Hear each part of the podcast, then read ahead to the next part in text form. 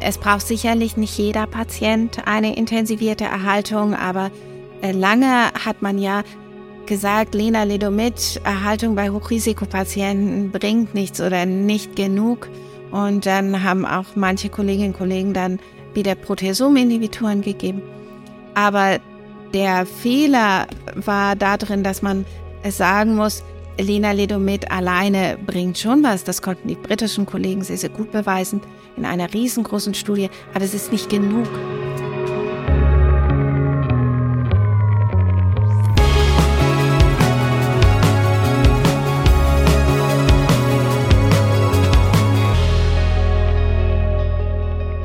Herzlich willkommen zum Lymphom-Podcast vom Kompetenznetz Malignen Lymphome, Folge Nummer 5.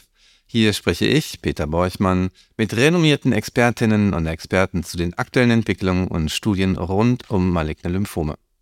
Mein Gast im Studio ist heute Professor Dr. Katja Weisel. Hallo Katja. Hallo Peter. Katja, schön, dass wir uns sprechen. Du bist stellvertretende Klinikdirektorin der Medizinischen Klinik und Poliklinik für Onkologie, Hämatologie und Knochenmarktransplantation am UKE, also in Hamburg. Und du bist national sehr, sehr sichtbar dadurch, dass du im Vorstand bist der German Speaking Myeloma Multicenter Group, der GMMG.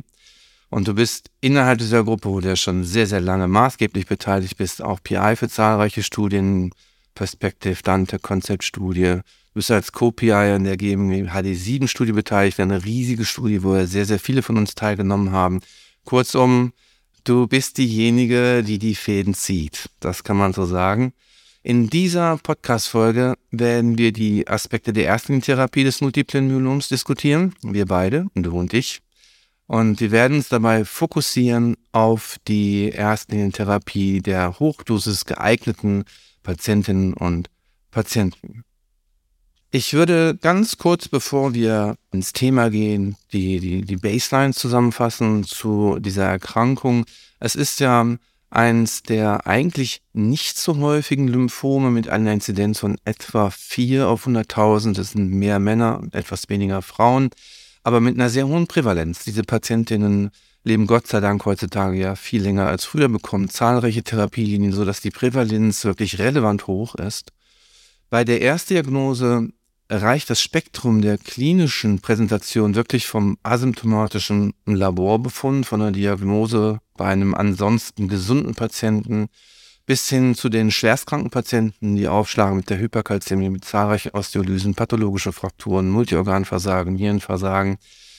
Insgesamt kann man, glaube ich, sagen, dass es eine Erkrankung ist, die allen Hämatologen und Onkologen so ein bisschen Respekt äh, äh abnimmt, weil es häufig schwierig ist zu versorgen in der Erstlinie. Häufig viel komplexer als ein Erdjob bei einem schönen nodalen, diffusen großzügigen B-Zell-Lymphom. Die GMMG, die Gruppe, für die du auch stehst, wurde im Grunde genommen basierend auf oder in Antwort auf das Total Therapy Konzept von Bart Balugi gegründet. Mittlerweile seid ihr schon alt, ich weiß gar nicht genau wie alt, aber auf jeden Fall über 20 Jahre, 25 Jahre. Und wir haben in diesen Konzepten die Idee, möglichst alles, was es gibt, in der Erstlinie möglichst gleichzeitig zu verabreichen, um damit das bestmögliche Outcome für die PatientInnen zu erreichen. Das kommt mir sehr bekannt vor. Das ist unser Konzept auch beim Hodgkin-Lymphom. Bei uns war es erfolgreich. Bei euch scheint es mir auch erfolgreich als Konzept. Du hast dich in diesen Konzepten insbesondere natürlich um die schwierigen Patientinnen gekümmert. Das sind vor allen Dingen natürlich die rezidivierten Patienten, aber auch die Hochrisikopatienten in der Erstlinie. Bevor wir jetzt in Medias Res gehen, würde ich ein paar wenige allgemeine Fragen zum Multiple Myelom mit dir ansprechen und dann gehen wir in die konkreten Therapiefragen, wobei wir uns natürlich auch fokussieren wollen auf deine Präsentation im letzten Konzeptstudie, also wirklich zu der Therapie dieser komplex kranken, schwierig kranken Patienten. Sehr gerne. Kommen wir jetzt mal allgemein. Es gibt zahlreiche Klassifikationssysteme für das Multiple Myelom. Ich würde sagen, das internationale Staging System ISS hat sich durchgesetzt, wird verwendet, wird aber auch seit Einführung immer wieder revidiert, was darauf hindeutet, dass es nicht perfekt war. Es gibt eine ganz aktuelle neue revidierte Fassung und ich würde dich bitten, ganz kurz für unsere Hörerinnen und Hörer zusammenzufassen, was ist da anders und brauchen wir das? Ja, vielen Dank erstmal und vor allen Dingen für das freundliche Willkommen. Ja, brauchen wir das? Wir brauchen es, äh, weil wir beim Myelom lernen, dass wir wirklich die Erkrankung einerseits äh, sehr gut in ihrem Risiko einordnen können, wenn wir alleinig auf die Tumorlast gucken. Das ist abgebildet in dem alten ISS-System, das sich nur an Beta-2-Mikroglobulin und Albumin orientiert. Das sind die Marker der Tumorlast. Natürlich steigt das Beta-2-Mikroglobulin auch an bei der Niereninsuffizienz, aber das ist ja meistens auch Ausdruck einer hohen Myelomlast. Und andererseits haben wir mit der Zeit gelernt, dass die Zytogenetik sehr viel Risiko determiniert. So sind wir übereingekommen, dass Delation 17p, Translokation 414 und letztlich Translokation auch 14, 16, das sind die großen Hochrisikomarker sozusagen.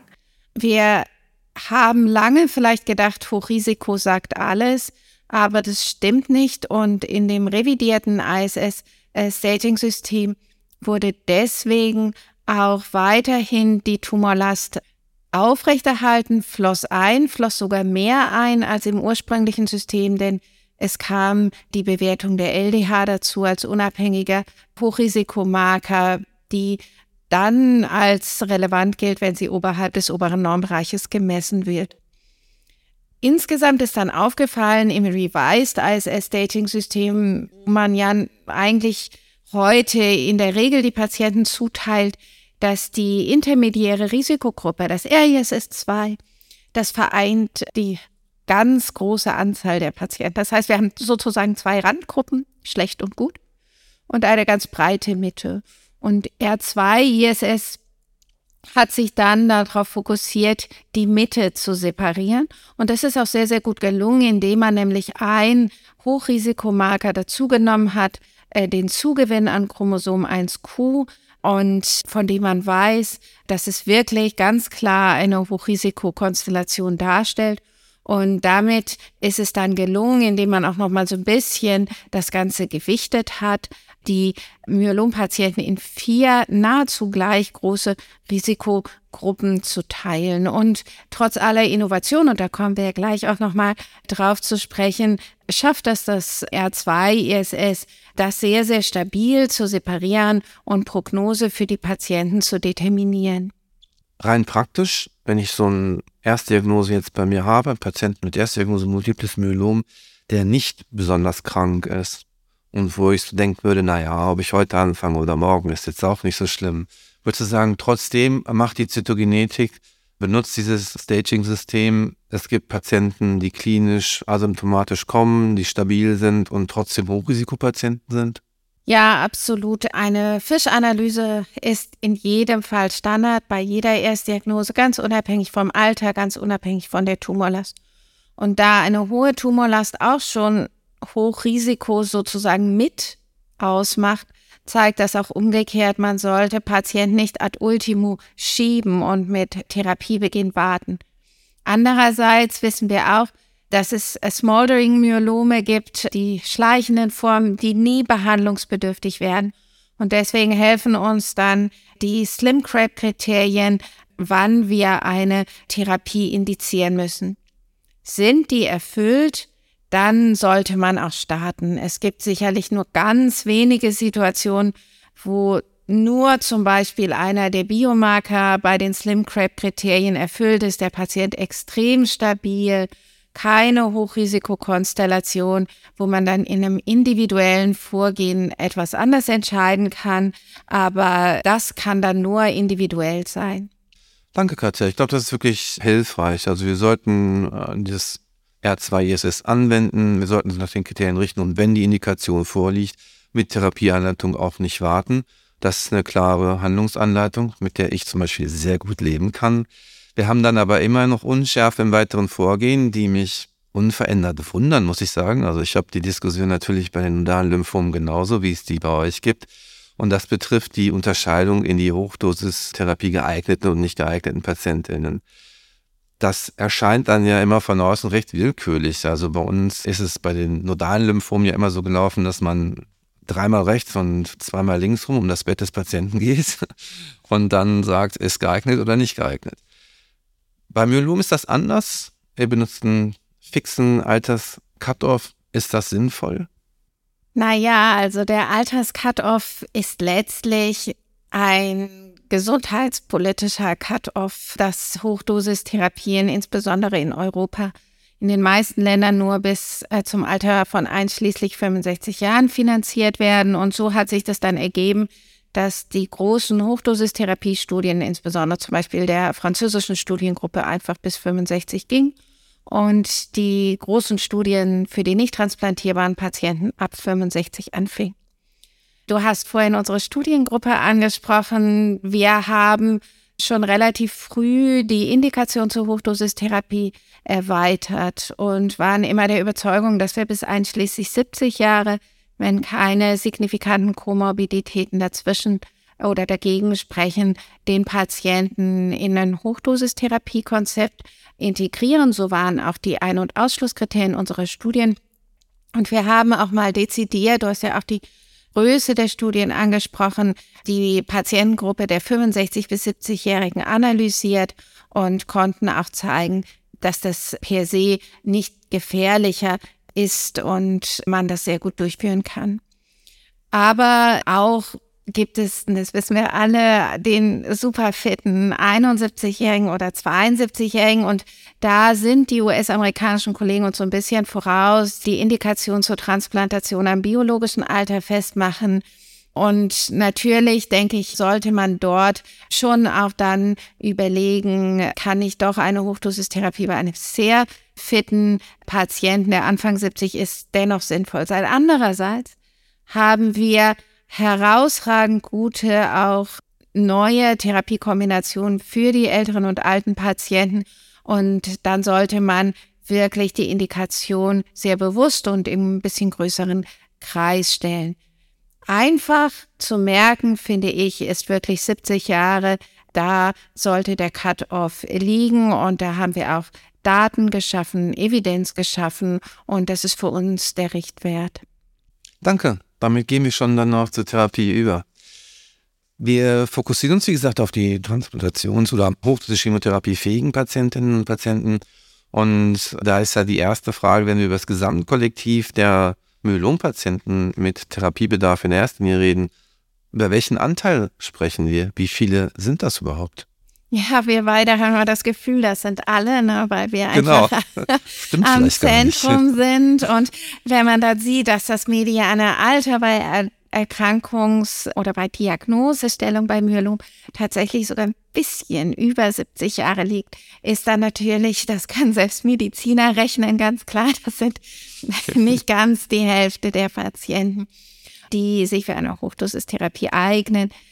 Leider ist es auch immer noch so, dass nicht alle Patientinnen und Patienten, die unter 70 Jahre alt sind, konsequent in einem transplantierenden Zentrum vorgestellt werden. Das ist uns natürlich ein großes Anliegen. Das sollte man unbedingt machen.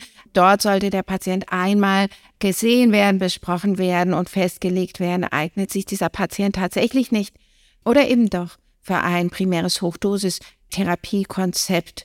Aber letztlich, denke ich, sollten wir schon auch immer wissen, das sind nicht ganz die Hälfte der Patienten, die da hinkommen.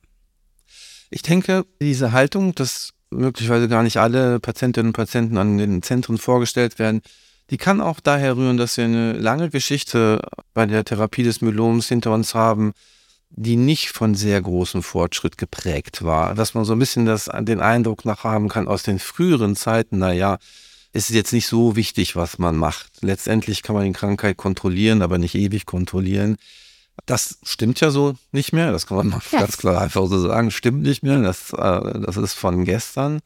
Nichtsdestotrotz gibt es sehr, sehr viele Interventionsmöglichkeiten, viele Medikamente, neue Medikamente, unendlich viele Kombinationen. Und die Bedeutung, sage ich mal, der Konsequenz, du hast es gerade gesagt, mit der man jetzt den Patienten am Anfang direkt intensiv behandelt. Da bin ich mir nicht sicher, inwieweit die wirklich sich so schon, schon den Alltag durchdrungen hat. Ne? Also welche Rolle spielt das? Also wir sehen ja häufig noch jetzt in der Induktionstherapie, selbst wenn man an die Hochdosistherapie schon denkt, reine Chemotherapieprotokolle oder sag ich mal Triplets auf jeden Fall. Was ist aus deiner Sicht der Stellenwert einer intensiven Induktion für dieses Patientenkollektiv, was sich für eine Hochdosistherapie eignet? Das ist ein ganz großer. Und du hast es angesprochen. Wir haben es uns beim Myelom so ein bisschen schwer gemacht und haben es auch Kolleginnen und Kollegen schwer gemacht. Wir haben eine Substanz als essentielle Substanz sehr spät identifiziert, nämlich das Thalidomid, das gerade in Deutschland eine ganz, ganz schwierige Historie hat. Wir haben lange in der Induktionstherapie vor Hochdosis so ganz ordentlich was hingekriegt, aber es war letztlich nie so, dass es manche überzeugt hat, in einer inkurablen Erkrankung dann doch so viel Intensität zu erlauben. Und wir haben eine Erkrankung, die typischerweise eigentlich in der Regel ganz gut sogar am Anfang anspricht, jetzt die Hochrisikopatienten mal ausgenommen, und so ein bisschen vorgibt, dass sie sich dem eingeleiteten Therapieregime unterordnet und dann aber in doch relativ rasch auch refraktären und schwierigen Erkrankungsverläufen münden kann. Und wir haben gerade vielleicht auch von dir, von euch lernen dürfen, wie wichtig dieser breite und frühe Angriff ist, denn das Myelom ist eine klonal heterogene Erkrankung und es ist eine klonal instabile Erkrankung und je breiter wir diese Erkrankung angreifen, je weniger Tumorlast wir übrig lassen, umso weniger haben wir die Entwicklung resistenter Klone. Und das mussten wir lernen. Und das ist bei Myelom etwas, das zahlt sich nicht sofort aus. Und leider sind wir auch nicht bei deinem wunderschönen Begriff der PFS geraten, die wir so gerne hätten. Aber es zahlt sich für den einzelnen Patienten doch eben ganz gewiss aus. Und da muss man einfach vielleicht auch manchmal über den eigenen Schatten springen, dass man nicht sofort belohnt wird, dass der Patient sogar vielleicht anfänglich ein paar mehr Nebenwirkungen einstecken muss. Ich denke an die Neuropathie, aber dass es dennoch ganz, ganz wichtig ist für die Prognose des Einzelnen in diesen Broad and Early Hit zu haben. Und dazu gehören heute eben die Quadruplets, die Viererkombination, die bei Multiple Myelom in der Induktionstherapie vor Hochdosis Standard geworden sind. Damit sprichst du natürlich auf Dara VTD bei uns an. Ist das international auch Standard oder würdest du sagen, da gibt es auch andere Sachen? Ja, drolligerweise ist international das meistverwendetste Regime Bortezomib Lenalidomid Dexamethason, das VRD-Triplet, was von der Europäischen Arzneimittelbehörde für diese Indikation so nie zugelassen wurde, sondern paradoxerweise für die nicht transplantierbaren Patienten. Daratumumab oder der Anti-CD38-Antikörper ist lange nicht in allen Ländern verfügbar für die Erstbehandlung der transplantierbaren Patienten. Man muss aber sagen, dass alle, die es können und dürfen und die es irgendwie abbilden in den äh, Vergütungen, gehen auf Anti-CD38, Proteasom-Inhibitor, Immunmodulator und Dexamethason. Seit äh, Lenalidomid generisch ist, wird auch das weltweit eingesetzt. Also hier sind die US-Amerikaner sicherlich die kreativsten. In Europa ist Dara VTD, was du angesprochen hast, natürlich auch unglaublich wunderbar etabliert durch die Verbindung der französischen und äh, belgisch-niederländischen Studiengruppe, der ganz überzeugende und breite zugelassene Standard. Und einen direkten Vergleich gibt es ja auch nicht. Also man kann jetzt ja auch nicht sagen, dass das schlechter ist als Dara VRD. Oder würdest du? Nein, also einen direkten Vergleich gibt es nicht. Und man muss auch ehrlicherweise sagen, also wenn man das gegeneinander vergleichen würde, wir würden warten bis zum St. Nimmerleinstag, bis diese Kurve eine statistische Signifikanz bekäme. Das sind dann kleine Unterschiede, zum Glück kleine Unterschiede. Ja. Und wahrscheinlich würden sie vor allem sich im Hochrisikokollektiv abspielen, was aber insgesamt ja wiederum nur etwa 20 bis 25 Prozent des Gesamtkollektivs ausmacht. Und da würden wir wirklich extrem lange warten. Ihr habt vor nicht allzu langer Zeit die GMG HD7-Daten aus der Induktion gezeigt. Das war ja ISA-RVD. Wie ordnest du die ein? Ist das was, was du empfehlst? Ja, du hast es schon gesagt. Wir wollten natürlich wieder optimieren und haben äh. als Anti-CD38-Antikörper Isatuximab gewählt und dann mit dem international am breitesten und auch von uns in der Vorgängerstudie benutzten und etablierten Regime VLD kombiniert und das ist dann sozusagen die Total Tolerable Therapy, das, was man wirklich sehr gut einsetzen kann und wir haben gesehen, wir haben einen frühen primären Endpunkt gesetzt, um auch ein frühes Auslesen der Effektivität zu erlauben.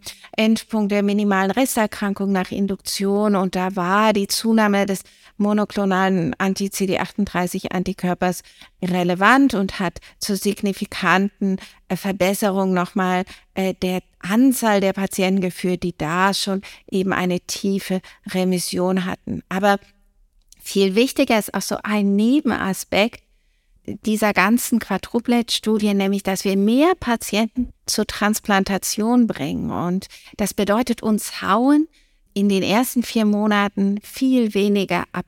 Und das waren früher die Frührezidive, ähm, die Nichtansprecher. Da sammelten sich natürlich die Hochrisikopatienten und wir können jetzt mit diesem Vierfachregime viel mehr in diese konsequente Therapie bringen.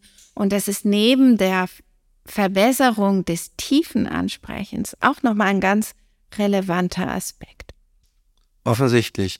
Vielen Dank. Das, das Entscheidende dann für die Induktion ist ja wirklich, dass man sagen muss, Quadrolab ist Standard. Ja. Und aus guten Gründen. Und dann kommen wir zum zweiten Teil der Erstlinie-Therapie für diese Patienten, das ist die Hochdosistherapie, Hochdosis Mefala. Das machen wir schon sehr lange. Ja. Und dann stellt sich ja auch jedes Mal die Frage, jetzt haben wir so wirksame Induktionstherapien, braucht man das wirklich immer noch? Und dann haben wir, und das ist die Frage, die ich dir stellen möchte, PatientInnen, wo wir es sogar als Doppelhochdosis empfehlen. Ist das was, wo man wirklich nicht von wegkommt? Oder bisher auf jeden Fall nicht von wegkommt? Und wenn ja, für wen empfiehlst du denn die Tandem-Hochdosis? Ja, Hochdosis Merfalan steht da schon sehr fest, obwohl es, und da kommen wir sicher nachher noch beim Ausblick zu, jetzt schwer auf den Prüfstand gestellt wird. Aber im Moment ist es Goldstandard, ganz, ganz wichtig. Äh, wir dachten ja immer, wenn wir vorne besser werden in der Induktion, dann können wir es ersetzen. Und wir haben gelernt, dass wir es dann noch besser machen, die Hochdosistherapie, wenn wir die Patienten in besserer Remission reinschicken, dann ist dieser konsolidierende Effekt der Hochdosis nochmal ein viel wirksamerer.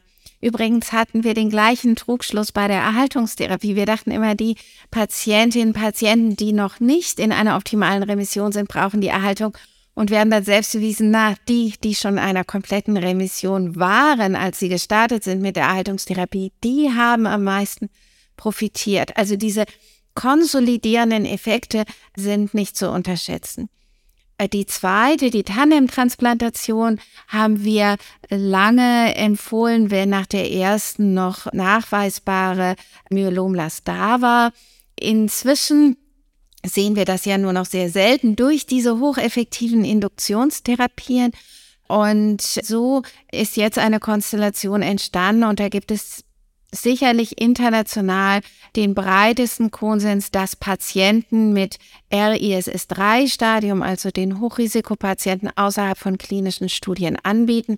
Denn da gab es in großen Meta-Analysen nicht nur Vorteile hinsichtlich des progressionsfreien, sondern auch des Gesamtüberlebens. Natürlich war das nicht in den Zeiten der Quadruplet-Induktion die uns übrigens ja jetzt im Rahmen der Zulassung auch eine Konsolidierung erlaubt aber äh, selbst die Protagonisten der Cassiopeia-Studie Philippe Moreau und Peter Sonnefeld bieten auch ihren RESS-3-Patienten außerhalb von Studien die Tandem-Transplantation an. Also das ist diese Gruppe, da sollte man es mit dem Patienten diskutieren. Alle anderen gerade weil wir jetzt auch eine Konsolidierungstherapie über zwei Zyklen Darafotili zugelassen haben, kann man mit einer Hochdosistherapie durch die Erstlinienbehandlung führen. Wenn man eine Tandem macht, sollte man sie etwa 90 Tage nach der ersten Stammzelltransplantation anstreben. Danke, Katja. Das war wieder sehr, sehr praxistauglich. Eigentlich eine sehr klare Anweisung. Und wir kommen direkt zum nächsten Block. Du hast es angesprochen. Die Erhaltung ist Teil vom Konzept. Revlimid, Lenalidomid ist äh, Basis. Das war eine Zeit lang nicht ganz klar, ob man damit nach na, zwei Jahren aufhören kann oder ob man es besser unbegrenzt vorführen kann. Ich denke, die Diskussion ist beendet. Möchtest du sie zusammenfassen? Ja, unbegrenzt machen. Also da haben tatsächlich die US-Amerikaner das mal determiniert mit der gleichlautenden Studie, der Determination-Studie, in dem sie gezeigt haben, wenn man hinten nicht begrenzt, kann man da nochmal, äh, naja, fast ein Jahr an PFS-Vorteil rausholen. Da wurde ganz klar jetzt im vergangenen Jahr nochmal ein Zeichen gesetzt und insofern, ja, diese Diskussion ist entschieden, sagen wir mal so. Und in der Studie, die Termination-Studie, ich glaube, du weißt es sicher genau. Ich würde jetzt mal sagen, das mediane PFS, PFS war da auch schon über fünf Jahre. Ja, das, genau. Also, ne, das ist ja wirklich, wirklich lang. Ja, ne? sehr lang. Also, ja. Ja. Trotzdem bleibt die Frage offen. Wir haben in der Induktion den Vorteil durch die intensiven Kombinationen und man könnte sich vorstellen, dass auch in der Erhaltung eine intensivere in Erhaltung Vorteile bringt für das PFS. Natürlich ist das immer eine Abwägung dann zwischen Nutzen und Nebenwirkungen, aber grundsätzlich ist natürlich in dieser Erkrankung jeder Progress auch lebenszeitlimitierend. Also das wird dann Absolut. ja enger hinten ja. raus. Ne? Also da, da muss man glaube ich, auch Sachen in Kauf nehmen, Nebenwirkungen in Kauf nehmen. Und das Ziel, ein gutes PFS, gesamte Überleben zu erreichen, ist wirklich ein ganz vorrangiges Ziel.